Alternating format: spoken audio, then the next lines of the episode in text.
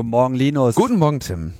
Sag mal, bist du eigentlich auch mit dabei bei der Rebellion gegen das Aussterben? Rebellion gegen das Aussterben. Quatsch! Bin bei der Revolte gegen das Aussterben. Spalter!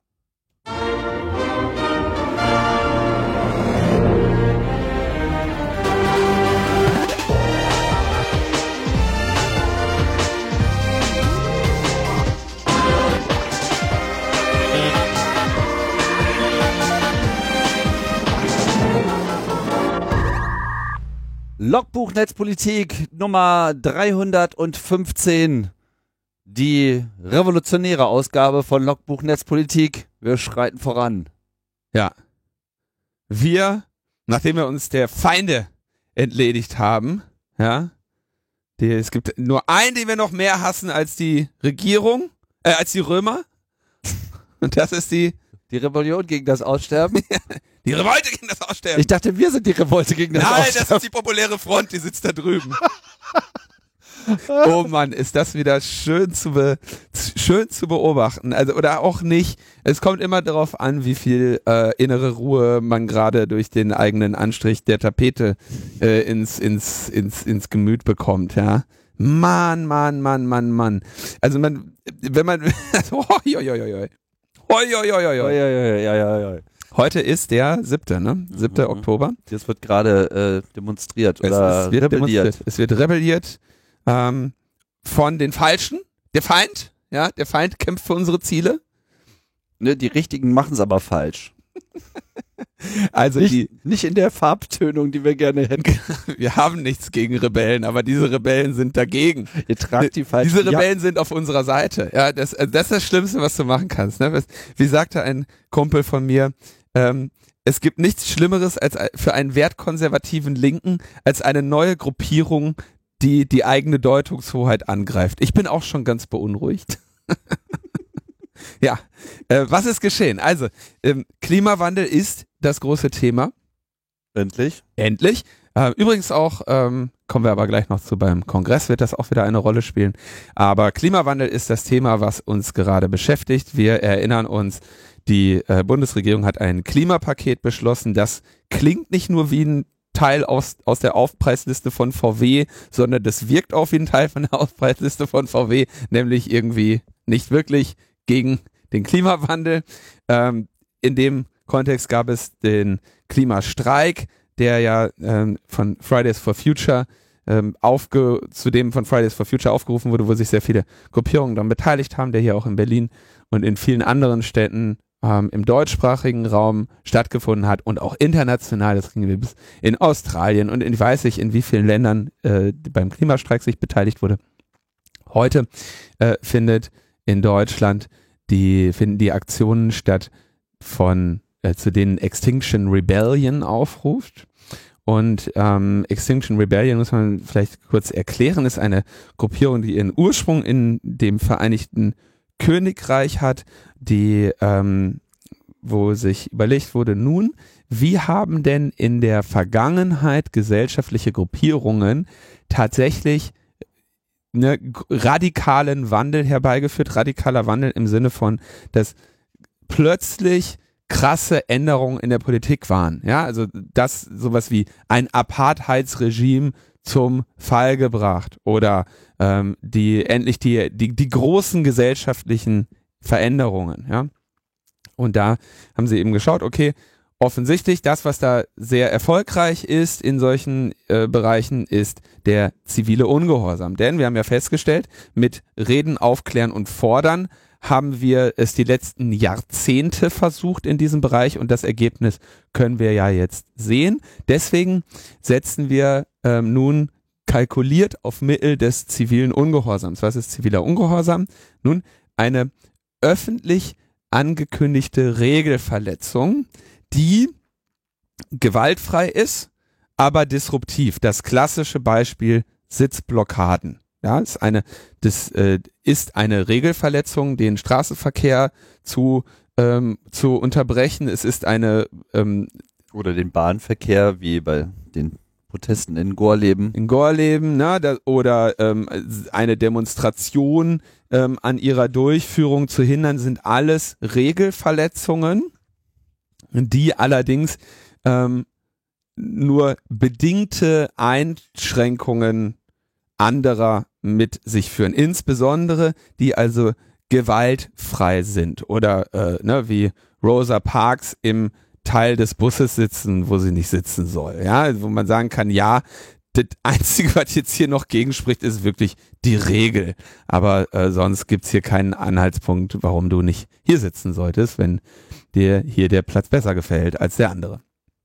Ähm, und dadurch kann man natürlich, wenn es mit großen, großen Gruppen macht, kann man damit eben ähm, einen Druck aufbauen, der äh, politisch eben wirkt. Ne? Wenn du jetzt irgendwie versuchst, als Einzelperson einen, sagen wir mal, einen Straßenverkehrsknoten lahmzulegen, wird das gefährlich, schwierig, hast du relativ große Repressionserwartungen zu hegen. Wenn du aber das jetzt mit vielen Hunderten oder vielen tausend Menschen machst, sind es irgendwann auch einfach zu viele, um die noch sinnvoll daran zu hindern oder bestrafen zu können. Und das kann man dann nur noch den Status quo verwalten und das ist eigentlich das Ziel der ganzen Sache. Das ist das Ziel der ganzen Sache und mit diesen Mitteln, die immer und immer wieder diskutiert werden müssen, ne? also hat, es gab jetzt auch schon beim Klimastreik wurden ja teilweise Kreuzungen blockiert oder auch die äh, sehr beliebte und sehr äh, schöne Aktionsform der Critical Mass, wo also mit Fahrrädern äh, in einem großen Verbund gefahren wird und der Verbund hat jetzt ähm, rechtlich die Position, eben zusammen zu bleiben. Also Straßenverkehrsordnung gibt das her, dass du ab so und so vielen Fahrzeugverkehrsteilnehmerinnen erkennbar in einem Verbund fährst.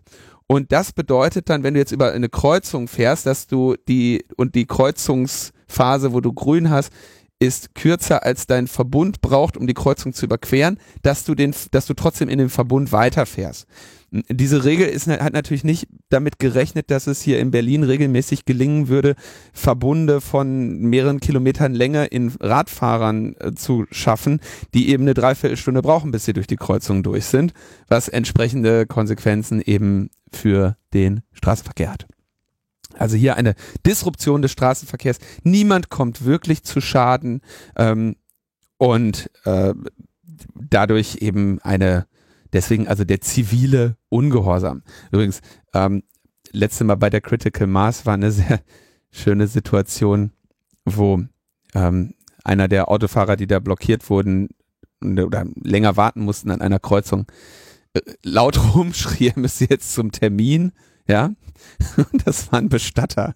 Wo ich mir so dachte, so, sorry, aber wenn es ein Gewerbe gibt, ne, was wirklich nicht dringend zum Termin muss, ne, dann ist es der Bestatter. Also, also Würde ich jetzt so nicht unterschreiben, aber. Ja, ne, aber so, es gibt echt so viele Leute, die einen davon überzeugen könnten, sie müssten jetzt dringend zum Termin, aber Bestatter, da ist jetzt, da kommt es jetzt nicht mehr drauf an. Ähm, Gut, also Extinction Rebellion ist enorm schnell gewachsen, ist eine junge Gruppierung, die ähm, mit dieser Idee quasi einen radikaleren, in Anführungszeichen, Flügel, den Fridays for Future zur Seite zu stellen. In 50 Ländern aktiv, mehr als 300 äh, Ortsgruppen, 30 davon allein in Deutschland, hat also in sehr kurzer Zeit sehr beachtliche ähm, Zuwachszahlen gehabt und geht das Ganze eben sehr ähm, mit einem, mit einem Framework an, dass sie also relativ klar sagen, so, okay, was sind die Methoden, die sich in der Vergangenheit als erfolgreich gezeigt haben? Also ziviler Ungehorsam machen wir nicht, weil wir zivilen Ungehorsam gut finden, sondern, oder wahrscheinlich auch, aber primär, weil er sich in der Vergangenheit für die großen gesellschaftlichen Änderungen als das wirksamste Mittel gezeigt hat. Gewalttätigkeit nicht, äh, deswegen gewaltfrei. Ja? Ausgrenzung irgendwelcher anderer aufgrund anderer Fakt oder nicht für das Thema relevanter Faktoren hat die Bewegung geschwächt, deswegen machen wir das nicht. Ja? Das hat jetzt dazu geführt, dass die einerseits zu radikal für die Bürgerlichen sind, die wie sagen so, ja, also äh, demonstrieren schon, ne, aber bitte, bitte nicht auf den Rasen treten dabei. Ne? Also das, das geht ja wohl nicht. Ne? Und gleichzeitig sind sie den sagen wir mal, radikaleren, den äh, linkeren Bewegungen nicht radikal genug. Ja, da gibt's dieses schöne Beispiel, wo die Extinction, wo es eine beim Klimastreik eine Sitzblockade gab und Sitzblockade heißt eben, man setzt, man bleibt da sitzen, bis die Polizei einen wegträgt. Ne? Man auch das, Gesitzblockade, klassisch gewaltfrei, setzt sich dahin in der Gruppe und dann muss die Polizei dich eben wegtragen. Wenn sie dich wegträgt, hilfst du nicht dabei, schlägst aber jetzt auch nicht um dich und schießt. Ja, die Polizei tut dir dann weh mit Schmerzgriffen und so, ähm, aber du bist eben äh, friedlich und gewaltfrei. Also, ähm, da gab es also eine äh, Sitzblockade, die eben, ne, wir bleiben hier sitzen, bis die Polizei uns wegträgt. Und da kamen dann Leute von Extinction Rebellion, setzten sich dazu, dann wurde aber aus der aus der Sitzblockade äh, irgendwie Polizisten beschimpft oder G Gesänge irgendwie, die zum Inhalt hatten, dass die Polizei nicht gut wäre. Und äh, dann sind halt die Extinction Rebellion Leute wieder gegangen. Was so ein bisschen zeigt, wir bleiben hier sitzen, bis die Polizei uns wegträgt. Es sei denn, jemand sagt was gegen die Polizei, dann gehen wir freiwillig. Was halt, ähm, ne, wie das eben passiert, wenn ähm, du eine neue Gruppierung hast, die auf tradierte Bewegungen stößt, die sagen, wir singen unsere Lieder, das haben wir schon immer so gemacht und alle Bullen sind eben so und so. Ja, was dann, das haben die, das brauchen die, sonst fühlen die sich nicht wohl. Ne? Und ähm, ist vor allem für die so Polizei ja eine, eine, sehr schöne Methode, dann irgendwie das auch schneller aufgelöst zu bekommen. Genau, das ist, das ist Tradition, das ist Brauch, ja, die Polizei zu provozieren, damit die dann auch fester auf die Fresse haut und dann kann man wieder sagen, äh, du hast mir jetzt gehauen und äh, ne, das, das ist so Brauch. Das ist ähnlich wie bei dir im Stadion, Tim, wenn du dann, da werden auch immer die gleichen Lieder gesungen und der Gegner ist ein Arsch, ne? So, jetzt kommt die Nee, nee. Nee, nee. Läuft bei uns ganz anders. So, genau. Bei uns. bei uns im Stadion. Ja. Wenn der Gegner nicht wäre, wären, wären hier, wäre hier die Stimmung viel besser. Also, ähm, okay. Und in, in Großbritannien hat diese äh, Extinction Rebellion eben relativ großen Erfolg. Ähm, da setzt jetzt natürlich auch das ein, was man Repression nennt. Ähm, auch wieder so ein Begriff, ne, die Repression, die Repression. Aber im Prinzip ähm, ne, das, das Zurückdrücken der staatlichen Stellen, die eben sagen so, naja, wir müssen hier eben eine Ordnung aufrechterhalten. Diese Ordnung wird bedroht durch Methoden des zivilen Ungehorsams. Also ähm, haben die jetzt in Großbritannien, hat die Polizei London, nachdem tausende Demonstrantinnen Brücken, Kreuzungen, irgendwelche Plätze besetzt hatten und damit eben in London stark Druck gemacht haben, haben sie mehr als 1000 Menschen in Gewahrsam genommen und eine Liste mit den äh, Demonstrantinnen veröffentlicht, die mutmaßlich gegen Gesetze verstoßen hätten, samt Geburtsdatum und Wohnort. Also in Großbritannien äh, ist da, fragt man sich wirklich, in, auf welcher Ebene die da so agieren. Ne? Also es äh, völlig, völlig irrsinnige Aktion auch wieder. Ne? Ähm, in Deutschland läuft das natürlich anders. Ähm, hier wird jetzt die Extinction Rebellion gerade eben sowohl von dem bürgerlichen Lager als auch von dem, sagen wir, etwas radikal linkeren Lager massiv angegriffen, ja, weil diese ja junge Bewegung sich eben wie alle anderen auch den ein oder anderen Fehltritt mal leistet, ja, oder irgendwie eine, ein Tweet ungünstig ist oder eine Reaktion. Also du kannst halt nicht erst zu einer Sitzblockade aufrufen, dich da hinsetzen und dann gehen. Ne? Das sind, das ist blöd für die, die sich auch dahingesetzt haben, weil je kleiner die Sitzblockade ist, desto größer ist das Risiko, dass die Leute, die da noch sitzen, auf die Nase bekommen. Das geht eben nicht. Ne? Es waren auch andererseits Leute, die das vielleicht zum ersten Mal gemacht haben. Es erinnert mich auch, ich weiß gar nicht, ob ich das mal erzählt, beim ähm, G8-Gipfel in Heiligendamm 2007 gab es auch eine wunderschöne Situation. Da habe ich auch, ähm, ja, konnte ich ein bisschen lächeln.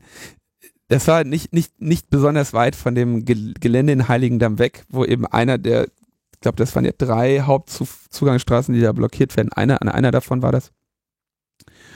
Und jetzt saßen da quasi diese diese, Block diese Blockade saß jetzt nicht unweit des Zaunes, der dieses gesamte Heiligendamm-Gelände äh, eingezäunt hatte. Die Polizei ging aber jetzt nicht besonders dagegen vor, weil es, glaube ich, noch über einen dritten Weg gab es noch Zugang zum Gelände oder so. Das war irgendwie, war eine relativ friedliche Situation. Und jetzt saß da also diese Sitzblockade und jetzt fuhr die Polizei mit dem Wasserwerfer vor. Ja, der Wasserwerfer ist ein relativ großes Fahrzeug, hat hinten großen Tank drauf und oben eine Wasserpistole. So. So wurde das den offenbar sehr jungen und unerfahrenen Demonstrantinnen auch geschildert und sie haben dieses Fahrzeug auch erkannt. Dass sie das Fahrzeug erkannt haben, hat man daran gesehen, dass sie anfingen, sich aus Müllsäcken, ja, Müllsack genommen, rechts und links ein Loch und in der Mitte ein Loch, Regenjacken zu bauen. Und sich diese Müllsäcke mhm. überzuziehen, saßen dann so Reihe und Glied in, in ihrer Sitzplakate und dann legten sie so diese Malerfolie über ihre Beine, ja. Jetzt ist das so, dass sie wahrscheinlich noch nicht so einen Wasserwerfer im Einsatz gesehen haben, weil diese Folie und dieser Müllsack bieten jetzt nicht, nicht, nicht nennenswerten Schutz gegen, gegen einen solchen Wasserwerfer, der halt, weiß ich nicht, mit 20 Bar oder was, also der kann man ja auch regeln. Die da haben geht's weniger um die Nässe als vielmehr um den Druck. genau, der Wasserwerfer ist nicht da, damit er dich nass macht, so das, das ist, es geht eher darum, dass der mit einem so hohen Druck arbeitet, dass der dich wirklich halt wegdrückt. Ja. Das ist ein Wasserdrücker. Und ähm, ja, das, das tat mir dann auch kurz leid, aber es war dann auch sehr schön, dass selbst der Polizist, der da dem Wasserwerfer saß, halt merkte halt, dass die gerade mit dem Messer zur Schießerei gekommen sind so, und ließ dann ähm, Gnade walten und ich, soweit ich das jetzt noch in Erinnerung habe, ist der dann auch nicht zum Einsatz gekommen. Ähm, es waren, ähm, es gibt also auch bei neuen Bewegungen eben ein paar Sachen, die, die, die an Erfahrung vielleicht brauchen oder noch sammeln müssen und ein paar Sachen, an die naiv drangehen. So zum Beispiel den Fragebogen von Extinction Rebellion. Mhm. Zwar haben die einen Fragebogen online gestellt, in dem sich die Leute für diesen Generalstreik oder für diesen äh, Aufstand gegen das Aussterben, der eben heute jetzt hier beginnt in Berlin, anmelden konnten. Und da hatten sie ähm, einen, einen, äh, haben sie eine, eine ganze Reihe Fragen, die dort gestellt wurden.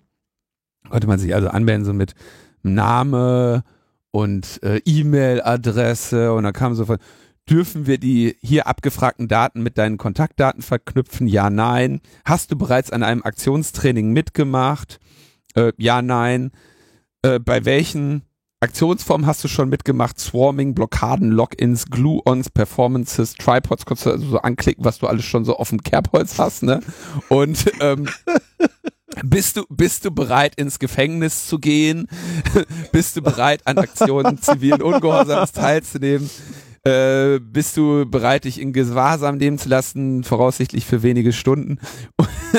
Und du denkst dir irgendwie so, hm, wo landen eigentlich diese Daten? Ne? Wer hat die denn und warum wollt ihr das wissen? Ne? Dann soll, konnte man auch Vernetzungen mit anderen Gruppierungen angeben. So, ja, ich bin bei, äh, was weiß ich, Ende Gelände aktiv und ich habe mich schon mal ich habe mich schon mal irgendwo festgeklebt oder so, ne? Und ich bin bereit, ins Gefängnis zu gehen. Mit anderen Worten, so eine richtig geile potenzielle Datenbank der Radikalen. So ein Rebell Rebellionstinder. Rebellionstinder. oh super, du passt aber auch echt wunderbar zu uns. Und das war, das war jetzt nicht, nicht besonders klug. Und da haben sie natürlich auch, ähm, ja, Hinweise bekommen, dass das keine besonders gute Idee ist. Aber schön ist natürlich, auf welche Weise dann solche, solche Hinweise kommen. Ne? Dann wird irgendwie da sofort recherchiert, aha, die kommen aus England, da sind ja bekannte Aktivistinnen dabei und jetzt sagen sie, sie will nicht kennen, die, was die da tun, die versuchen uns hier zu infiltrieren, die sind vom Verfassungsschutz und da wird ja alles, das, es kommt ja alles dazu, inklusive, dass dann Jutta Dittfurt Kennst du noch Jutta Dittfurt? Naja, klar. Aus den 80ern, aus den frühen grünen Tagen, eine sehr wortgewaltige, meinungsgewaltige äh, Person, die dann aber irgendwann unter Protest die Grünen verlassen hat, weil sie mit keinem mehr klarkam und immer so als die totale Hardcore äh, Linke verschrien war. Nicht ganz so unrecht, je nachdem, wie man dazu steht, es mag das ja auch okay sein auf jeden Fall immer sehr streitbar und mischt sich auch seitdem immer mal wieder gerne ein oder wird durch die Medien eingemischt. Ich weiß nicht so ganz genau, wie da der Prozess läuft, ob, ob jeder sich dann denkt so, Alter, das ist doch mal was, da fragen wir mal die Jutta mal wieder. Die hat doch bestimmt mal wieder einen guten Kommentar. Langweilig hier, frag mal Jutta Dittfurt. Herrje.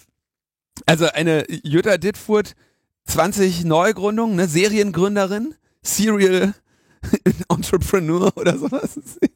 ähm, von einer Gruppierung zur nächsten.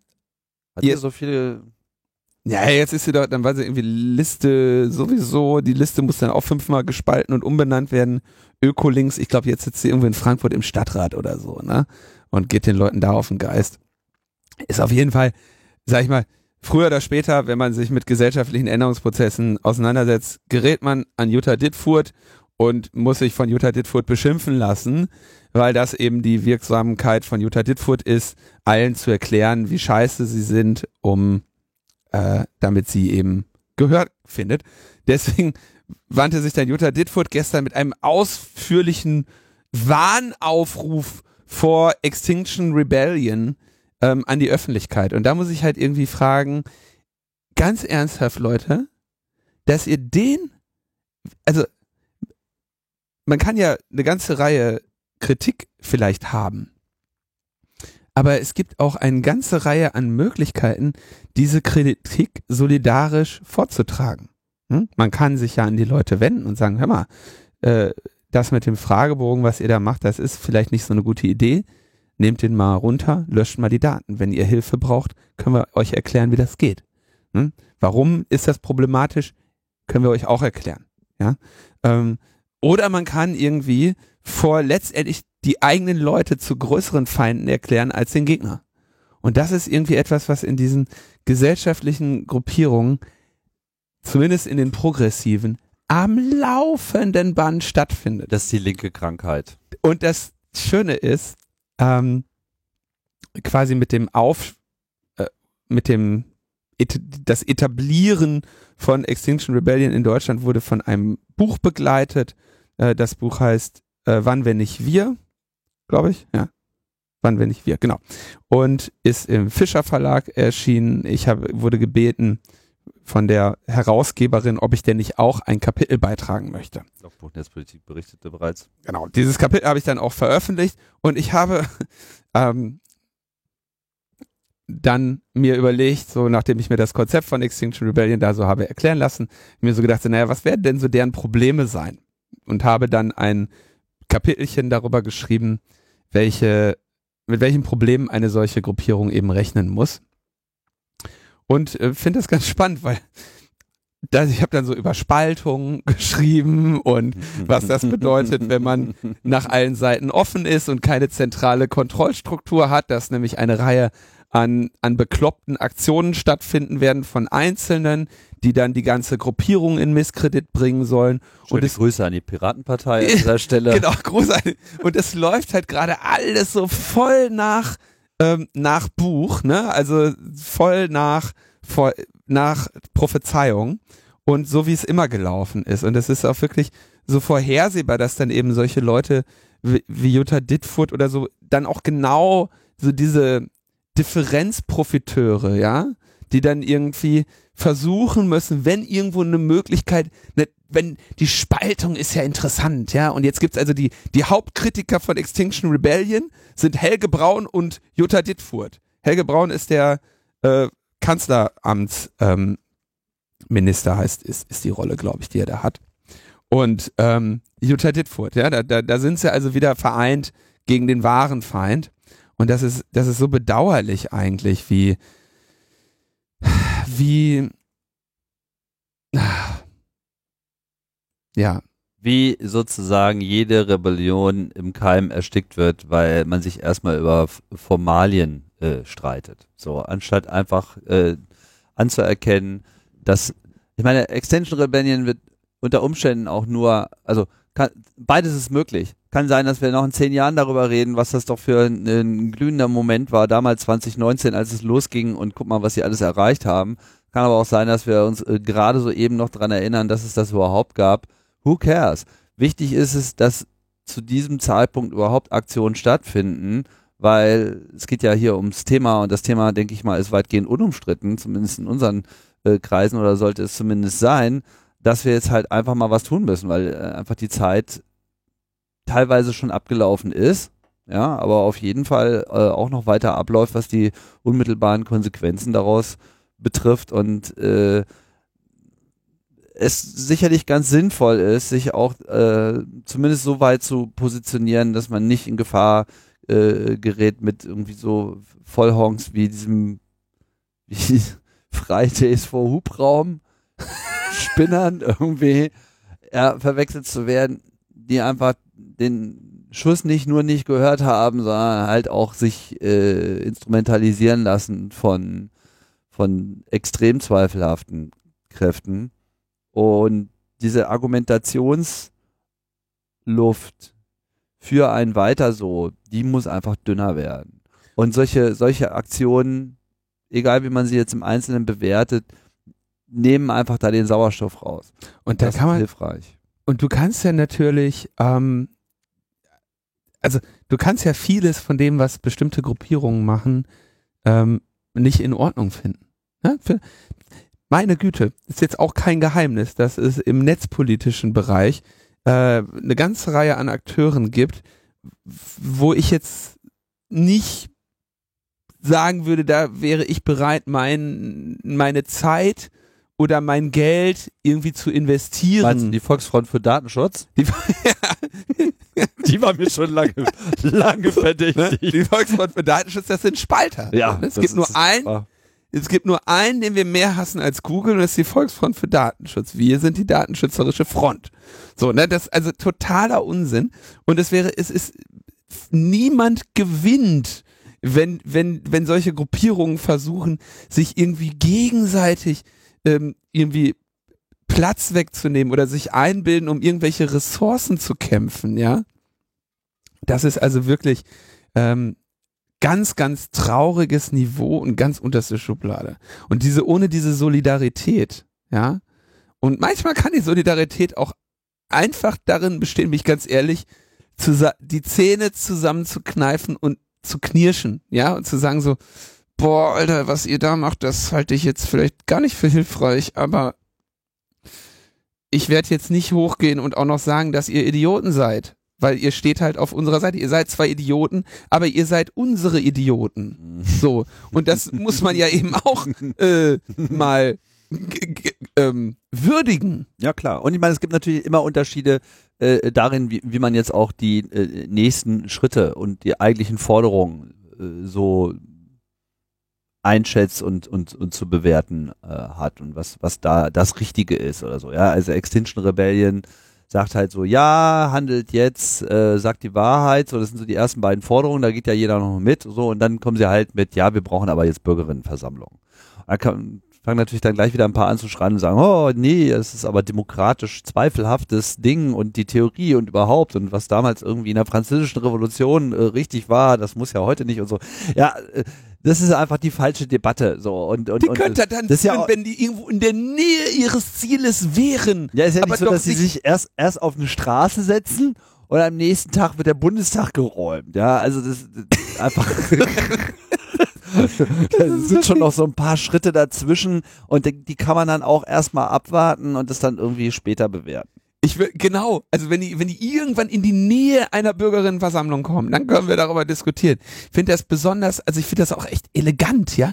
Du kannst dir irgendwie als, als Regierung echt sicher sein, dass er sitzt so, oh, hm, interessant, da ist jetzt echt eine Gruppierung, die macht hier, die legt irgendwie die Stadt lahm, das kann, das kann nach einer ganzen Menge äh, Ärger äh, aussehen, die sind relativ gut organisiert, die könnten uns jetzt hier nochmal richtig Feuer machen, weil wenn die hier jede Woche, die, jede, eine Woche lang die Stadt lahmlegen, dann werd, können die jedes Thema setzen, was sie möchten. So, ne?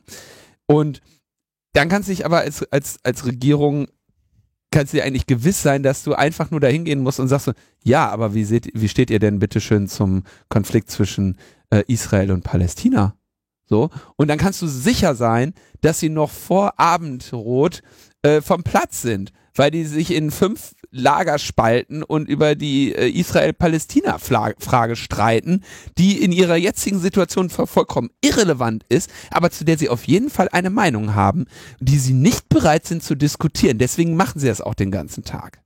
Und während ihr euch dann alle sozusagen über solche Details streitet, ja, und, und, und, und euch sozusagen mit vollkommen neben, nebensächlichen Dingen beschäftigt, die euch von der eigentlichen Protestform ablenkt, kommt da die CDU und lädt ein neues Banner in ihr Twitter-Profil hoch, wo dann steht, es gibt klein, keinen Planeten B, wir handeln für mehr Nachhaltigkeit, Lattenzaun Fridays for Future, Lattenzaun CDU for Future. Wäre nicht dein Ernst. Doch, das ist, das habe ich eben, das ist, das ist wahr.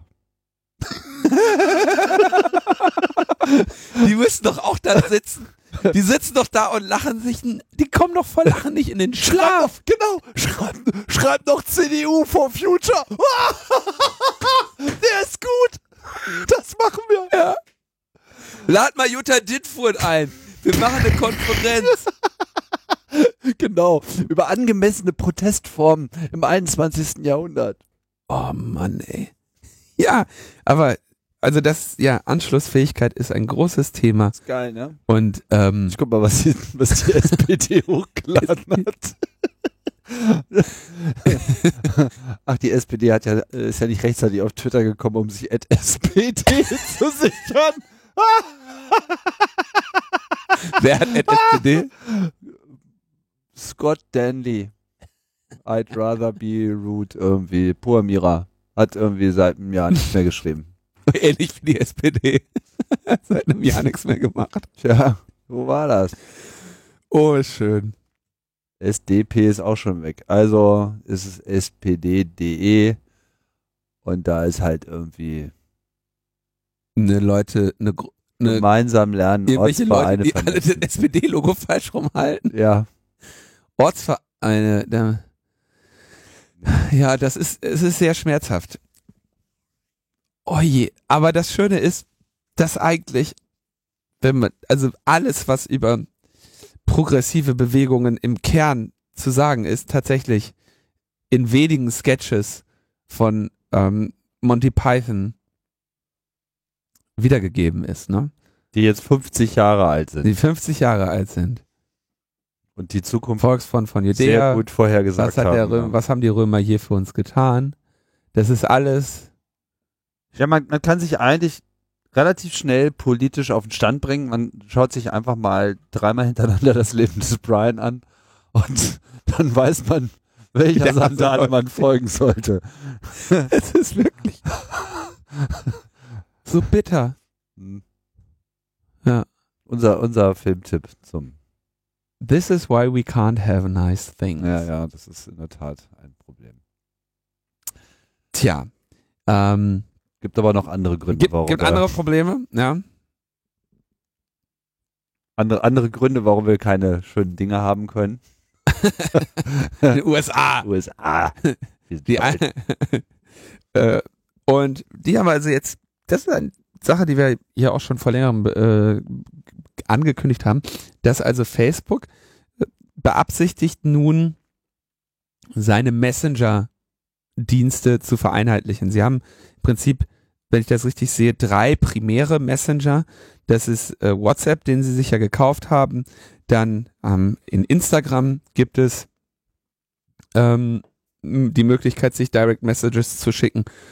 Und dann gibt's noch den Facebook Messenger. Und jetzt möchten sie das gerne, ähm, diese alle drei irgendwie vereinheitlichen. Bisher haben sie nur bei WhatsApp ähm, eine Ende-zu-Ende-Verschlüsselung reingesetzt. Das war eine ihrer Reaktionen auf die Snowden-Enthüllungen, ähm, wo ich ja immer noch sehr interessiert bin, ob, sie, ob das im, letztendlich heißt, dass sie genug Daten über die Menschen haben, dass ihnen die Metadaten reichen, oder ob sie ähm, das machen mussten, als weil sie irgendwie einen so ausreichend großen Vertrauensverlust durch die Snowden-Enthüllungen hatten, dass sie jetzt mal irgendwie ein mal was in den Ring werfen mussten, ein, ein, ein sehr krasses Zeichen des guten Willens. Jetzt haben sie angekündigt, schon vor einiger Zeit, sie möchten dieses Schutzniveau der, der Signal-Kryptographie ähm, auch auf die anderen Messenger ausweiten und sie wollen die, glaube ich, auch interoperabel machen, dass du jetzt irgendwie von einem Instagram-Account an WhatsApp schreiben kannst oder die irgendwie gemerged werden oder so. Na, da, was sie da genau vorhaben, weiß ich nicht, aber auf jeden Fall ähm, Krypto auch bei Facebook Messenger und Instagram Direct Messages. Spaß, Hintergrund ist übrigens, dass diese Kryptographie ähm, dieses Protokoll, was bei der Verschluss, was hier eingesetzt wurde, das hat Moxie Marlin Spike entwickelt, der früher bei Twitter auch in der IT-Sicherheit war. Der hat ursprünglich beabsichtigt, diese Ende-zu-Ende-Verschlüsselungsmethode in die Twitter Direct Messages zu bringen. Und das hat er da nicht durchgekriegt. Daraufhin hat er dann, äh, ist er bei, bei Twitter ausgestiegen, hat irgendwie Redphone dann gemacht und das ging irgendwann über in Signal und die Kryptographie, das, das Protokoll, dieses, wie also dort Ende-zu-Ende-Verschlüsselung ausgehandelt wird und äh, umgesetzt wird, das hat dann, wurde eben zu einem, ja, Exportschlager in dem Sinne, dass das Protokoll jetzt auch an anderen Stellen Anwendung findet. Twitter äh, führt solche Diskussionen, glaube ich, bis heute nicht. Und Facebook tut's. Ja, jetzt gibt es einen offenen Brief von mehreren Regierungen der Five Eyes, gegen die sich natürlich diese Verschlüsselung primär richtet, die jetzt also sagen, ja, ihr müsst aber natürlich aufpassen, ähm, das könnte, das wird ja ganz fürchterliche Folgen haben. Unter anderem meldet sich hier der ähm, Attorney General William Barr zu Wort und der äh, FBI, der, der, der FBI-Director, die dann also sagen, ja, aber damit werdet ihr jetzt zur Plattform für, für ähm, ja, wie sagt man das?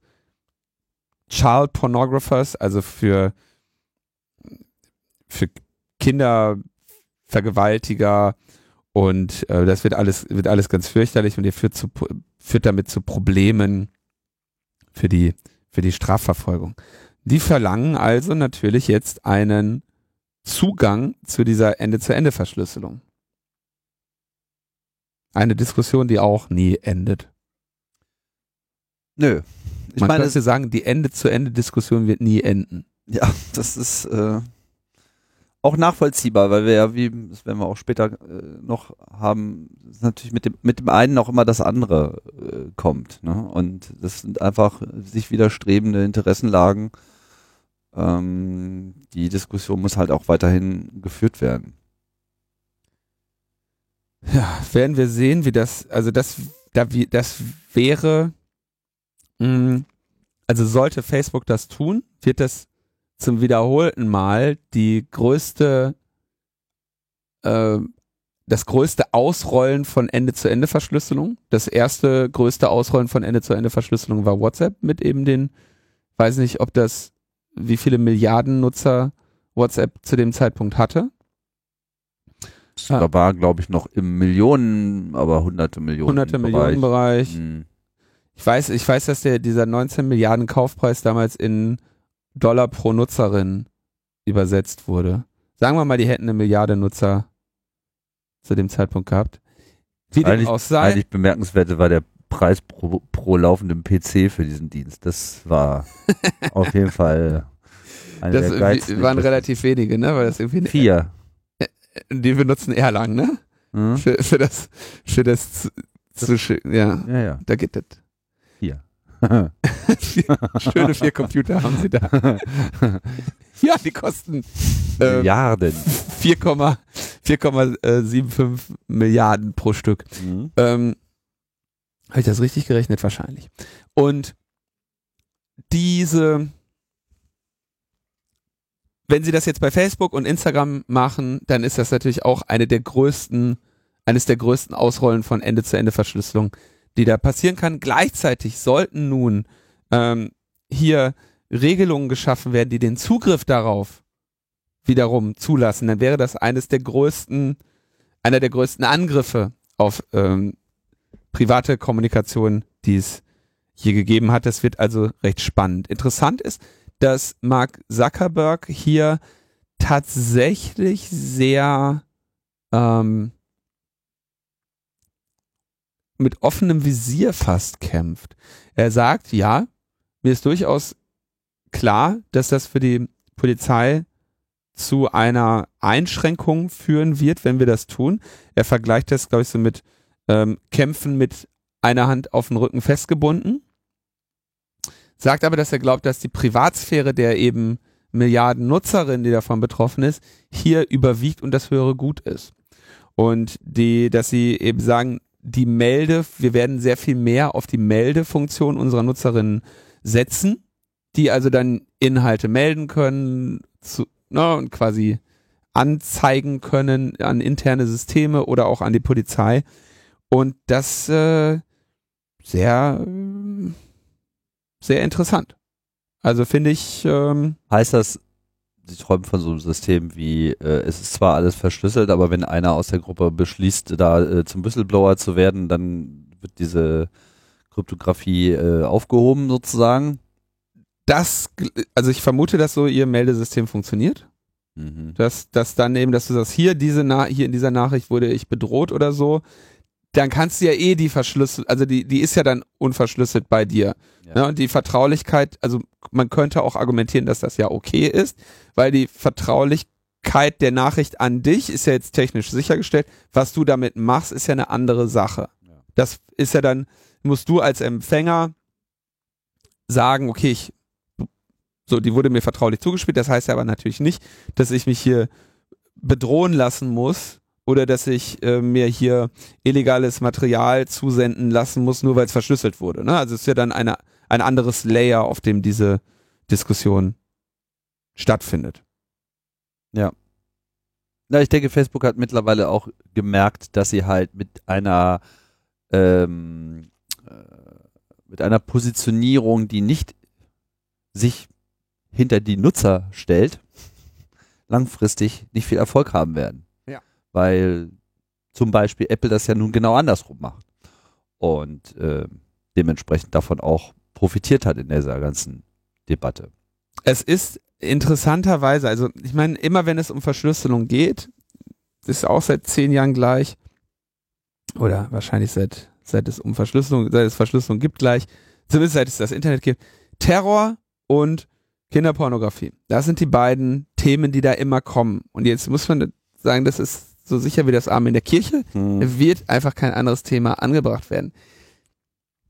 Nazi-Chats könnten noch dazu kommen. Ja, das interessiert ja aber keinen. Ja, wäre aber mal ganz schön. Ja, ja, aber das ist ja nicht der, ne? ich sage ja nur, welche Themen kommen. Ja, ja. Eine ganze ja, Reihe ja, Themen. Ja, genau, die organisierte äh, Kriminalität. So, und jetzt ist es tatsächlich so, dass Facebook 2018 17 Millionen Fälle möglichen Kindesmissbrauchs gemeldet hat. Ähm, und geschätzt wird, dass von den 17 Millionen gemeldeten Fällen schätzungsweise rund 12 Millionen dann nicht mehr bemerkbar gewesen wären. Denn Facebook hat, so scheint es hier, eben automatisierte Detektionsfilter auch auf den privaten Nachrichten. Und die würden damit eben wegfallen. Also die haben, ist ja relativ klar, ist ja auch bekannt, haben wir hier auch öfter darüber gesprochen, dass es eben äh, wenn jetzt ein Bild von einer solchen Plattform gebannt wird, letztendlich etwas gibt wie Upload-Filter, ähm, die also diese Bilder erkennen, flaggen können und wenn ihr jetzt auf die Idee kommen solltet, einen illegalisierten Inhalt oder einen illegalen Inhalt über Facebook zu senden, dann ist das erstens sowieso eine besonders doofe Idee. Zweitens wird Facebook das eben erkennen können. Und diese Filter können sogar noch besser sein, dass sie vielleicht mit künstlicher Intelligenz und sonstigem arbeiten und das fällt weg, wenn sie eben hier eine Ende-zu-Ende-Verschlüsselung einbauen. Und mich hat diese Zahl 17 Millionen Fälle, die Facebook tatsächlich meldet, dann doch durchaus überrascht, muss ich sagen. Also das ist, erscheint mir, also erscheint mir höher, als ich erwartet hätte. Jetzt ist natürlich ein Fall ist nicht immer eine Person, sondern ein Fall ist eine Datei ähm, können also ne, relativ wenige Personen könnten sich unter Umständen sehr viele Dateien zugesendet haben. Und nicht jede 17 Millionen Fälle sind 17 Millionen unterschiedliche Dateien, sondern es ist natürlich immer die Frage, wie ist ein Fall definiert. Aber das ist schon ähm, ein nennenswertes Phänomen, mit dem ich in dem Ausmaß gar nicht gerechnet hätte. Hat aber übrigens auch zur Folge, dass wenn die KI da etwas entdeckt, dann wird es nachher äh, geprüft von Menschen und diese KI erkennt primär halt leicht bekleidete Kinder, was wiederum etwas ist, was auch im familiären Kontext sich sehr viel hin und her gesendet wird im Sommer, wenn das Kind in Windeln zum ersten Mal mit dem äh, die ersten Schritte auf der Wiese macht und mit dem Rasensprenger kämpft oder sowas. Ne? Dann äh, oder auch ohne Windel. Oder das wollen wir natürlich, das dürfen wir nicht. Ne? Das äh, in den USA kannst du sowas sowieso nicht machen. Aber genau, also da gibt's natürlich auch eine Reihe an ja, Verdachtsmomenten, die sich vielleicht eben aus durch andere Kontexte erklären lassen. Aber wir haben jetzt hier mal diese Debatte eben auf einer Ebene, die nicht mehr wie sonst, wo, wenn wir über Verschlüsselung reden, wo also gesagt wird, hier, es gibt diese Terroristen, wir müssen das Darknet verbieten und wir müssen in diese, in diese verschlüsselten Messenger rein, sondern jetzt ist es wirklich mal auf der Ebene, wo es alle betrifft. Nämlich, willst du, deine Facebook-Nachrichten sollen dir verschlüsselt sein oder nicht? Und Argument dagegen ist Kinderpornografie. Und willst so, da, da, da ist diese gesellschaftliche Debatte jetzt mal auf einer Ebene, wo sie wirklich alle betreffen wird. Und das heißt, da wird sie wahrscheinlich jetzt auch entschieden auf einer Ebene, wo sie einmal alle betroffen hat. Insofern könnte das die Debatte aller Debatten werden, wenn sich das weiter zuspitzt. Ja, schauen wir mal woanders hin. Ähm, nach Hongkong, da ist ja auch die ein oder andere Rebellion am Laufen. oh, yeah. Das geht schon lange. Ich weiß gar nicht, seit vielen Monaten mittlerweile. Ne? Das sind diese Proteste in Hongkong da am Start. Das Ganze ist ausgelöst worden oder sagen wir mal nochmal in so einen Eskalationsmodus gebracht worden durch eine Ankündigung eines neuen Gesetzes, was eben die Auslieferung von Bürgern aus Hongkong an Mainland China ermöglicht hätte. Und dann ist das halt alles total eskaliert und es ist irgendwie immer noch dabei, total zu eskalieren. Mittlerweile ist man so weit, dass die, das auch schon Protest, äh, Protestanten hätte ich jetzt schon fast gesagt. Leute, die hier demonstrieren, äh, von Polizeikräften erschossen oder zumindest beschossen werden. Also, äh, ich weiß nicht, ist der gestorben, der jetzt gerade angeschossen wurde, Nein, ist glaube ich noch nicht gestorben. Der ist, der wurde geschossen in die Schulter. Ich weiß nicht, ob du das Video davon gesehen hast. Nee. Sag mal, die, die Schilderung, dass hier jetzt von der Polizei auf Demonstrierende geschossen wird, wird dem jetzt nicht so unbedingt gerecht, wäre es jetzt irgendwie nicht relativieren, aber der war schon sehr klar in einer, in einem Angriff. Der Polizist war sehr klar in einer Verteidigungsposition. Gut, ganz unabhängig davon. Und wurde mit einer Stange geschlagen. So, dann hat sich dieser Schuss gelöst. Der, also der Polizist wurde mit der Stange geschlagen. Ja. Okay wie auch immer, das also Ganze die, eskaliert. Das, das Ganze äh, eskaliert das Ganze in, eine, eskaliert. in eine richtig krasse Gewalt, diese Formulierung. Inzwischen schießt die Polizei sogar schon auf die Demonstranten, ähm, ist damit okay. Vorsicht anzubringen. Aber okay, das, das Ganze eskaliert das richtig, richtig übel. Vielleicht auch nicht das, nicht um nur das Schießen, sondern weil, ich meine, die schießen seit Monaten mit Tränengasgranaten die ganze Zeit auf diese Leute. Ist eine sehr krasse Gewalt, die dort stattfindet. Uh, und diese gipfelt eben jetzt auch in in Schusswaffengebrauch, ja. Ja. Wie das eben so ist und äh, die Leute entwickeln natürlich ihre Verteidigungsstrategien, insbesondere was diese Tränengas, äh, Tränengasgranaten betrifft, ähm, haben die ja auch da interessante Strategien entwickelt, wie sie die schnell einsammeln und unschädlich machen können. Gibt's ja lustige Videos dazu, wo man sich sicherlich das eine oder andere abschauen kann. Stellt sich raus, auch nur Chemie, muss man nur ein bisschen beherrschen. Ich kann es gerade nicht erklären. Hast du, kennst du diese Methode? In Essig oder so? Ich würde jetzt nur Unsinn reden, deswegen lasse ich das lieber. Egal, darum geht's jetzt auch erstmal gar nicht, sondern es geht um digitale Antworten. Äh, unter anderem gibt es nämlich eine Online-Map, wo Straßensperren und das Vorgehen von Polizei durch die Crowd äh, verzeichnet wird, HK Map Live. Und äh, da kann man sich halt äh, online darüber informieren, wo jetzt gerade Bedrohungsszenarien äh, entstehen. Aus welchen Gründen auch immer. Unter anderem, weil du halt verhindern willst, dass du mit deinen Kindern irgendwo eine Straße langläufst, wo halt gerade mit Tränengas durch die Gegend geworfen wird. Praktischerweise packt man sowas ja dann auch schnell mal in eine App rein, die meistens nicht sehr viel mehr ist als so ein Wrapper um so eine Webseite herum. Das ist, glaube ich, hier auch der Fall. Ja. Und muss dann natürlich diese App in einem App Store stellen, weil so funktioniert das eben bei Smartphones. Und ist auch so, also sowohl im Google Store als auch im iOS App Store gab es diese App oder gibt es diese App.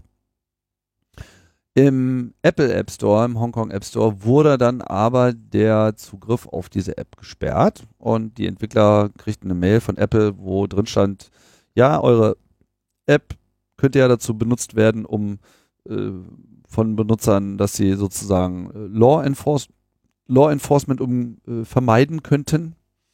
Und das würde ja gegen die App Store Prinzipien verstoßen und dementsprechend würde jetzt diese App aus dem Store genommen werden. Dann gab es natürlich entsprechende Proteste. Ein, zwei Tage später wurde dann diese Entscheidung wieder rückgängig gemacht. Hm. Die, äh, das gab es in Deutschland übrigens auch, ne? CopMap von Peng. Hm. Ja. Hatten wir, glaube ich, auch mal drüber Haben wir, gesprochen. glaube ich, drüber gesprochen, ja. Mhm.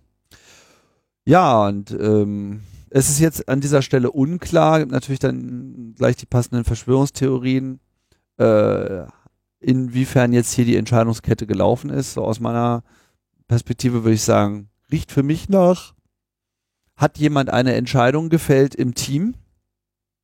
Also es gibt ja da diese Reviewer, Leute, die halt für Apple ähm, Apps überprüfen, entweder bei Neueinreichungen, bei Updates oder aus anderen Motivationen heraus, äh, was weiß ich, dass jemand auf irgendwas hingewiesen hat, dass man sich doch besser nochmal anschauen soll.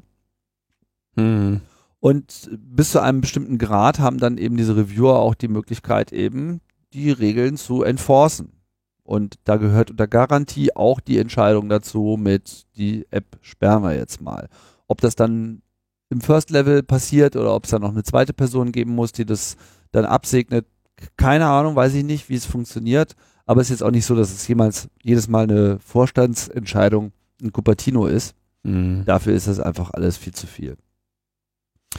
Ja, dann gibt's halt diese Proteste, dann wird das eben öffentlich gemacht, dann äh, führt sowas sicherlich auch öfter mal dazu, dass sich, äh, dass man sich solche Entscheidungen nochmal anschaut, insbesondere in so, so einem kritischen Bereich, wo es dann hier gleich äh, mit viel Schreierei und äh, Online-Artikeln verbunden ist.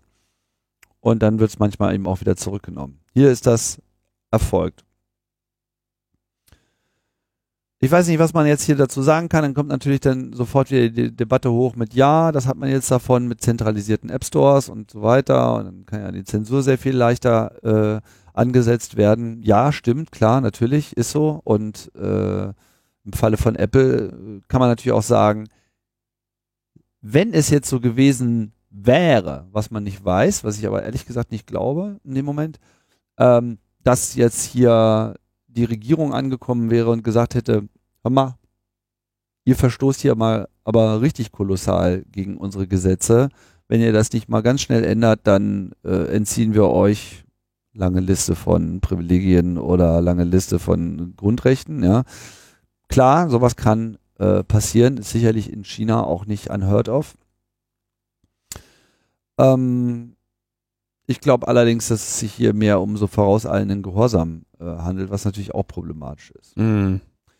Andererseits, wenn man keinen zentralisierten App Store hat und solche Entscheidungskriterien, dann hast du das Problem wiederum, dass eben zerstörerischer äh, Content und da kann man sich auch eine Menge einfallen lassen, äh, wiederum eben nicht so ohne weiteres äh, rausgenommen werden kann. Apple steht ja auch mal regelmäßig in der Kritik, entweder weil sie irgendwas gesperrt haben, von dem alle Leute der Meinung sind, das sollte nicht gesperrt werden und dann am nächsten Tag halt auch wieder genau andersrum. Warum sperrt ihr denn das nicht? So, ja. Also wie man es macht, macht man es falsch. Mein Stand ist, dass es diese App jetzt wieder gibt. Ähm, Ja, kann ich kriegen. HK-Map. Ja. Hat aber nur 1,7 Sterne, haben wahrscheinlich eine ganze Menge Chinesen runtergevotet. Ja, oder Leute waren der Meinung, dass sie jetzt Apple irgendwie damit irgendwas aussagen. Oh ja, das kommt ja auch äh, regelmäßig vor, dass Leute Ja. äh, die App, die App runter wollten, um Apple zu beschimpfen. Ähm, aber es gibt auch, es gibt sechs Ratings, eine Reihe ein Stern und eine äh, fünf Stern Rating. Also fünf, ein Stern, ein fünf Stern. Also, ähm, andererseits will man vielleicht auch als Person nicht unbedingt diese Map bewerten im App Store, weil das ja auch immer öffentliche Profile sind, die so 1A Map. Damit verfolgen wir in meiner Bezugsgruppe mit folgenden fünf Personen. Ja, nee, hat überhaupt nicht funktioniert. Wir wollten da irgendwie die Fensterscheiben einschlagen, da standen da überall Bullen rum, die waren überhaupt nicht eingetragen. Und einer hat auf mich geschossen. Ein Stern. Tja. Scheiße, ne? Wenn man keine Erfahrung hat mit der Revolte. ähm, ja, also es zeigt einfach, wie schwer wieder solche, solche Diskussionen sind. Ne? Zum Glück sind solche Map solche Map-Applikationen ja auch immer schön auch als Webseiten abbildbar. Ich glaube, das haben die auch gemacht dann. Das ist im Wesentlichen eine Website, die dann halt gewrappt ist. Da ist jetzt an dieser App, glaube ich, nicht sehr viel Tolles dran. Und deswegen war der Schaden auch nicht ganz so, oder war der Schaden vernachlässigbar, weil die Leute dann eben so auf die Seite zugegangen sind. Aber äh, es zeigt einfach, also diese Konflikte zeigen immer, wie, wie blöd sowas eben schief geht. Ne? Wie, wie, natürlich ist das ein Problem dieser zentralen Plattform, wenn Apple darüber entscheiden kann, ob es so eine App gibt oder nicht. Natürlich ist das ein Problem. Aber deswegen haben wir auch das freie Web. Solange wir noch Browser auf unseren Handys haben dürfen. Ja, ähm, das Internet bleibt ja auch ein Problem. Ähm, deswegen warnt das BSI jetzt, wo du auch fragst, jetzt warnt das BSI, 2019 warnt das BSI, ähm, es gäbe nämlich eine hohe Bedrohungslage im Bereich der politischen Akteure. So, so. Und deswegen hat das BSI Parteien und ihren Abgeordneten dringend dazu geraten, ihre Server und internen Netzwerke abzusichern, so schreibt der Spiegel. Und sie sollten ein Monitoring zur Angriffserkennung einrichten und ihre IT so aufstellen, dass sensible Bereiche entkoppelt und so besser von, vor Hackern geschützt sein. Und da frage ich mich ernsthaft, also ich meine, erstens sind das ja auch wieder so, so, so, so Nicht-Ratschläge. Sichert eure Server und internen Netzwerke ab. Ich meine, am Ende werden Abgeordnete gehackt und nicht Netze. Das, ich frage mich ernsthaft, in welcher IT-Sicherheitswelt die Leute leben, die immer noch so, so etwas reden. Ja, wir haben, es ist ja nun mal gerade, ich darf daran erinnern, ähm, ziemlich genau neun Monate her, dass wir mit diesen Orbit-Doxing-Angriffen auf eine Reihe von Politikerinnen und Personen des öffentlichen Lebens äh, Veröffentlichungen hatten. Ja, also erstens so, wir raten euch dringend dazu, jetzt eure Server abzusichern. Wenn man euch ernsthaft heute noch dazu raten muss, eure Server abzusichern, dann seid ihr sowieso längst von oben bis unten durchgecybert. Da brauchst du jetzt nicht mehr ähm, irgendwie dir noch Gedanken über deine internen Netzwerke zu machen, als wenn diese, als wenn politische Abgeordnete mit internen Netzwerken agieren würden. Die haben eine E-Mail-Adresse, einen Twitter-Account und ein Telefon. Und damit regeln die da ihr, ihr Geschäft und die schicken sich irgendwie ihre komischen ähm, Gesetzesentwürfe die ganze Zeit per E-Mail durch die Gegend und machen das an ihre Privataccounts, weil sie in diesem Bundestags-IT irgendwie am Wochenende nicht an ihre E-Mails kommen, so ungefähr. Ja, mhm. die, die, das ist alles so. Ah, also ich weiß nicht genau, was ich, was ich schlimmer finde, dass das BSI irgendwie 2019 überhaupt noch solchen Rat von sich gibt oder dass das BSI wahrscheinlich 2019 einen solchen Rat immer noch von sich geben muss. Beides ähm, lässt nicht hoffen. Deswegen haben wir jetzt eine Geheimwaffe. Tim. Na? Hast du Christian Lindner schon in seinem Cyberkostüm gesehen? Ja. Ich musste gleich wieder wegklicken, weil es war schlimm. Ich musste erstmal mir in, in, irgendwie ein, einen Browser ohne Adblocker benutzen, weil das war bei, bei Spiegel Online, äh, nee, äh, bei Bild Online. Geheimwaffe Lindner. Geheimwaffe Lindner zieht in den Cyberkrieg. Und ich würde sagen, nichts illustriert besser.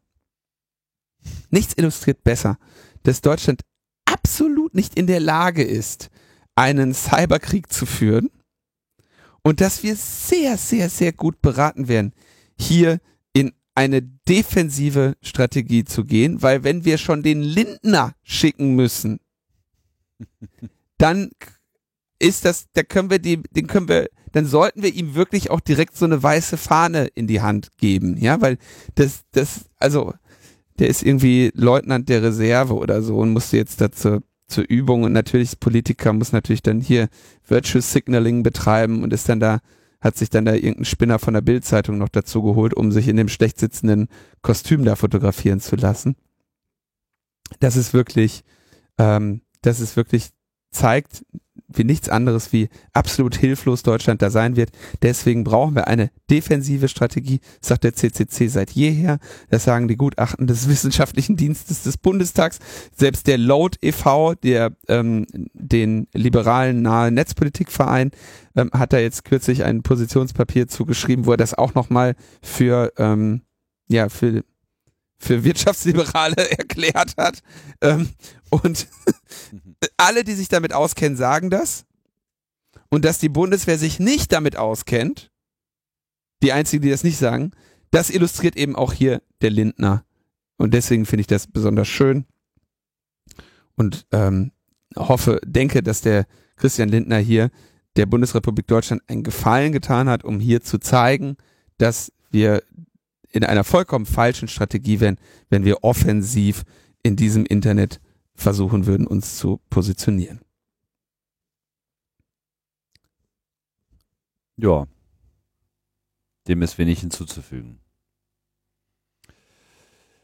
Äh, etwas hinzuzufügen ist der Debatte rund um Libra. Ähm, LNP berichtete, wir hatten das hier mal technisch vorgestellt und ein wenig diskutiert. Libra ist ein Kryptowährungsprojekt, was von Facebook ausgeht und auch technisch entwickelt worden ist. Äh, Im Juni wurde das vorgestellt und äh, mit dieser Vorstellung kam nicht nur die technische Beschreibung, sondern es gab dann eben auch gleich die Ankündigung, dass man jetzt eine Libra Association in der Schweiz gegründet hätte. Und siehe da, man würde das auch nicht alleine machen, sondern man hätte ja auch diverse Partner mit im Boot und abgesehen von so ein paar ähm, NGOs, die sich noch mit dazu gemalt haben, waren auch interessante Player aus der Finanzindustrie mit an Bord, unter anderem auch PayPal. Und nun wiederum hat aber PayPal angekündigt, aus dieser Libra Association wieder auszusteigen, dem Projekt schon irgendwie noch verbunden bleiben möchte, aber so jetzt erstmal nicht in allererster Reihe damit weiterkämpfen möchte. Was hat es damit Warum? auf sich? Ja. Ähm, also vielleicht nochmal kurz zum Verständnis, was, was hinter Libra so steckt. Libra ist eine Kryptowährung, die zwar mit Blockchain-Technologie arbeitet, aber das sozusagen nur unter den Teilnehmern innerhalb dieses Projektes, sprich in dem Moment, wo man diese Währung scharf schaltet, würde quasi so eine Blockchain verwendet werden unter den Teilnehmern, die alle quasi in ihren Systemen, in ihren Welten mit Libra-Währung handeln können, also äh, Leuten das verkaufen können oder Leuten die Erlaubnis geben oder die Gelegenheit geben, in Libra Dinge zu bezahlen und Geld entsprechend entgegenzunehmen. Äh, und in dem Moment, wo man aber äh, diese Libra aus dem eigenen System herausbringt, geht man dann eben durch diese Libra-Blockchain. Damit hast du nicht so eine weltweit verteilte äh, Blockchain, die gegenüber allen permanent abgesichert werden muss, sondern das Ganze ist sehr viel weniger aufwendig und nur in so einem kleinen Kreis. Technisch ist das alles ganz interessant, das haben wir ja hier auch gesagt, dass äh, man damit sehr wohl eine private Währung realisieren könnte. Nun hat sich aber seit dieser Bekanntgabe bei den Staaten doch ein erheblicher Widerstand äh, gebildet. Ach was. ach was, ja, die nämlich so alle so, wie was, ihr wollt jetzt hier eine eigene Währung machen und nicht mehr unsere benutzen und so. Äh, offensichtlich haben sie dann schon verstanden, dass mit The Power of Facebook das Ganze auf einmal eine Dimension bekommt, um die man sich kümmern muss. Und es wetterte halt einfach aus allen Seiten und man wurde auch schon kreativ. Olaf Scholz hat sich mittlerweile dann für einen E-Euro ausgesprochen. Jetzt will man also Nein, dann auch mal äh, E-Euro. Da können wir mit dem E-Euro unsere E-Golfs bezahlen. Das wird alles toll mit E-ID.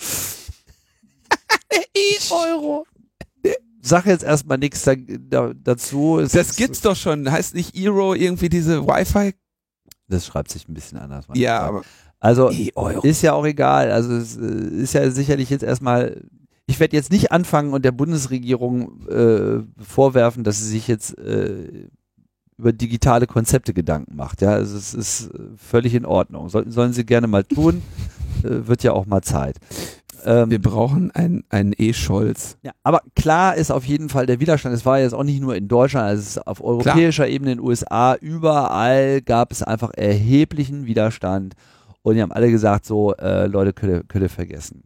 Ähm, ich weiß noch, als wir darüber ges gesprochen haben, hatte ich, glaube ich, erwähnt, so, sie wollen ja dann quasi die Absicherung, ähm, also Bitcoin ist ja ein Kryptowährungssystem, was quasi nur komplett auf sich selber steht. Das heißt, dieser Wert, der sich derzeit aus Bitcoin Käufen und Verkäufen ergibt, ist ja quasi die, ihre eigene Spekulationsblase. Hm. Bei Libra wollte man halt einen relativ stabilen äh, Verbund haben mit dem Weltwährungssystem. Dementsprechend wäre dann eben quasi dieser Wert auch selber durch entsprechende Währungsfonds nach hinten abgesichert mit US-Dollar, mit ein paar anderen Währungen noch mit dazu und war eh die Frage, wie das dann eben so rechtlich aufgestellt ist. So oder so ist auch klar, dass bei so einem Modell die Staaten auch Mitspracherecht haben. Und das machen sie jetzt eben auch gültig, aber eben nicht so im Sinne von äh, macht mal und wir schauen mal, was bei rauskommt, sondern äh, nee, nee, nee, nee, nee, nee, wir haben da jetzt erstmal Angst vor und äh, lass das mal besser bleiben. Also ist jetzt noch nicht wirklich was ver verboten worden, aber die Zeichen waren jetzt relativ stark. Und es ist wohl offenbar auch Druck ausgeübt worden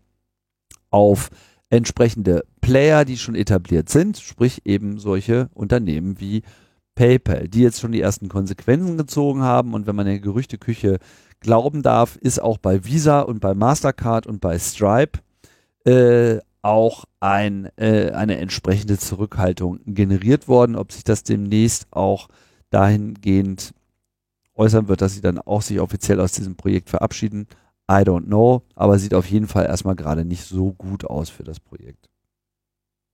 Oh, Apple ist übrigens auch äh, jüngst gefragt worden, äh, wie sie denn das so sehen und ob sie jetzt nicht auch vorhaben, jetzt wo sie schon mit Apple Pay und Apple Card unterwegs sind, äh, auch noch eine eigene Kryptowährung auf den Markt zu bringen. Da haben sie sich allerdings ganz klar dagegen ausgesprochen. Sie wollen das nicht tun, sie wollen äh, im klassischen Währungssystem bleiben und da als Player mitspielen, aber sie haben keinerlei Pläne in irgendeiner Form Krypto zu machen und halten das auch für falsch. Ich halte das, ich weiß ja falsch oder richtig, ich sehe halt nicht, warum sie das, was das jemand tun, warum das jemand tun sollte. Ja, kommt drauf an, welche Interessen du hast. Also ich meine, wenn du äh, quasi der, der Middleman äh, sein möchtest für alle finanziellen Transaktionen, was ja im Prinzip das Businessmodell schlechthin ist. Ja, also. Aber dann brauchst du halt keine Blockchain. Aber das habe ich damals auch schon gesagt. Man braucht. Da, ach, da gab es übrigens einen klugen Kommentar. Da gab es einen klugen Kommentar, den wir hier mal äh, ähm, nicht zu der letzten, sondern zu der vorletzten Sendung. Ähm, der sagte, also war etwas länger, der, um das so herzuleiten, sagte, was die meinen, sind Blockchain-Technologie. Und er meint damit, dass Daten, also Blockchain nutzt Verschlüsselung, also ist Verschlüsselung Blockchain-Technologie. Das ist so der, der Grundname, ja. Die speichern Daten, also ist Speichern Blockchain-Technologie.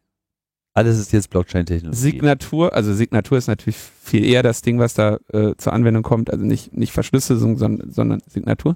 Also ist Daten, Integritätschecken und Signieren Blockchain-Technologie. Ja.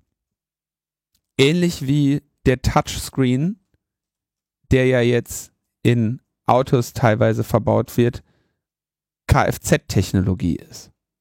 Ja? Also unsere, unsere gesamten Handys haben ja Kfz-Technologie.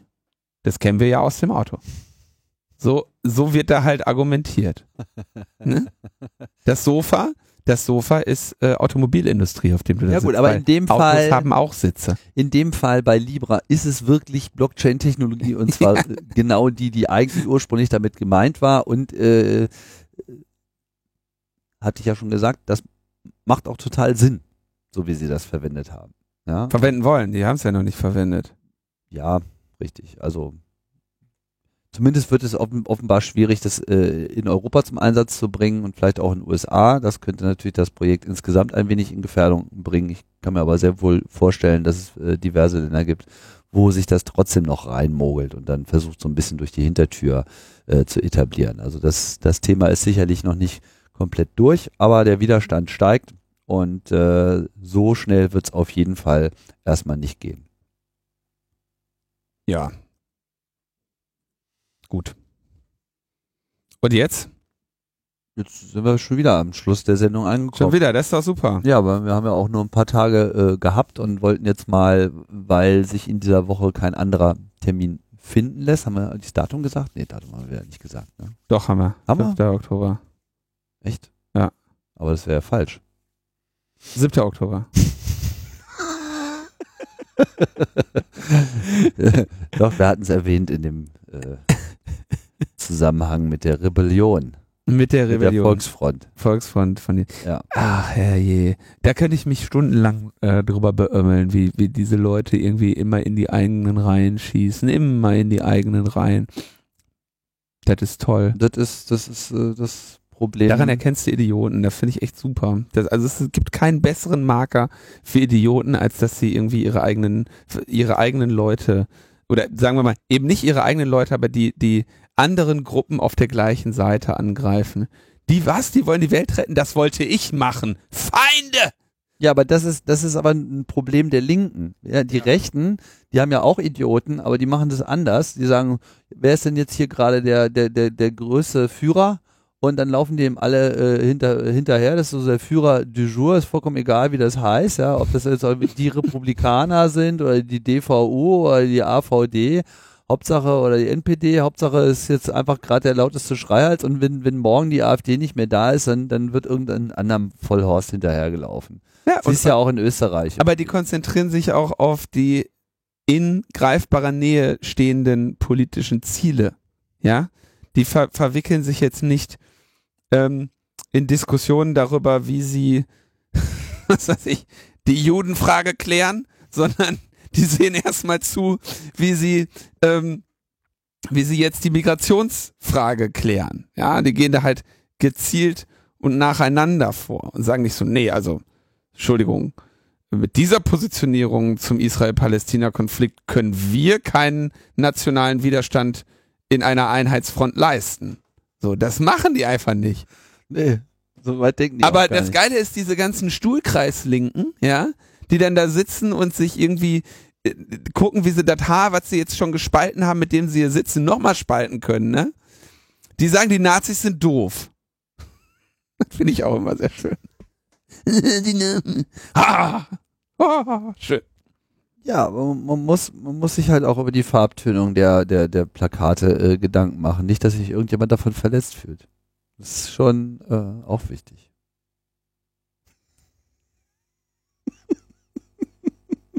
Komm, lass uns hier einpacken. und dann zitieren sie, es gibt, es gibt kein richtiges Leben im Universal Falschen. Ja, genau! Und weil es so ist, brauchst du hier auch nicht mehr zu diskutieren, du Vollpflegel. Ja, schön. Ah, die haben alles, die haben alles nicht verstanden. Ha, schön. Gut, dass wir so schön und so intelligent sind, Linus. Alle oder? doof, nur ich bin schlau. Ja, und ich. Nee, Nein. ich. Tschüss. Herrchenzungen, Otternasen, Ozelotmilch. Hast du Nüsse? Ich habe keine Nüsse, bedauere. Ich habe Zaunkönig, Lebern, Dachsmilch, Nein, nein, nein. Otternasen. Ich will nichts von diesem römischen Mistfraß. Wieso verkaufst du nicht was für anständige Leute? Was für anständige Leute? Ja, nicht diesen überflüssigen Krimskram zu Imperialisten. Ich kann nichts dafür. Ich habe mich nicht drum gerissen, das Zeug zu verkaufen. Na gut, dann gib mir eine Tüte Otternasen, ja? Ja auch. Ihm auch. Hackdeutsch. Seid ihr von der jüdischen Volksfront? Verzieh dich! Was? Judäische Volksfront, Quatsch! Wir sind die Volksfront von Judäa! Judäische Volksfront! Hm. Schwächlinge. Kann ich, kann ich in eurem Verein mitmachen? Nein, verpiss dich. Ich, ich wollte dieses Zeug nicht verkaufen. Das ist nur ein Job. Ich hasse die Römer genauso wie ihr. Sagst du das auch nicht nur so? Oh nein, todsicher. Ich hasse die Römer schon lange. Hör zu, wenn du eintreten willst in die VVJ, dann musst du die Römer wirklich verdammt hassen. Das tue ich ja. Oh ja? Und wie sehr? Wie ein Verrückter. Du bist aufgenommen. Hör zu! Es gibt Typen, die wir noch mehr hassen als die Römer. Diese verfluchten judäischen Volksfront. Mistkerle. Genau. Und judäische populäre Volksfront. Ja, Spalter. Mistkerle. Und die Volksfront von Judäa. Ja, Alles Spalter. Die Volksfront von Judäa, Spalter. wir sind die Volksfront von Judäa. Ich dachte, wir wären die populäre Front. Mann, Volksfront. Tch, Was ist eigentlich aus der populären Front geworden? Die sitzt da drüben. Spalter!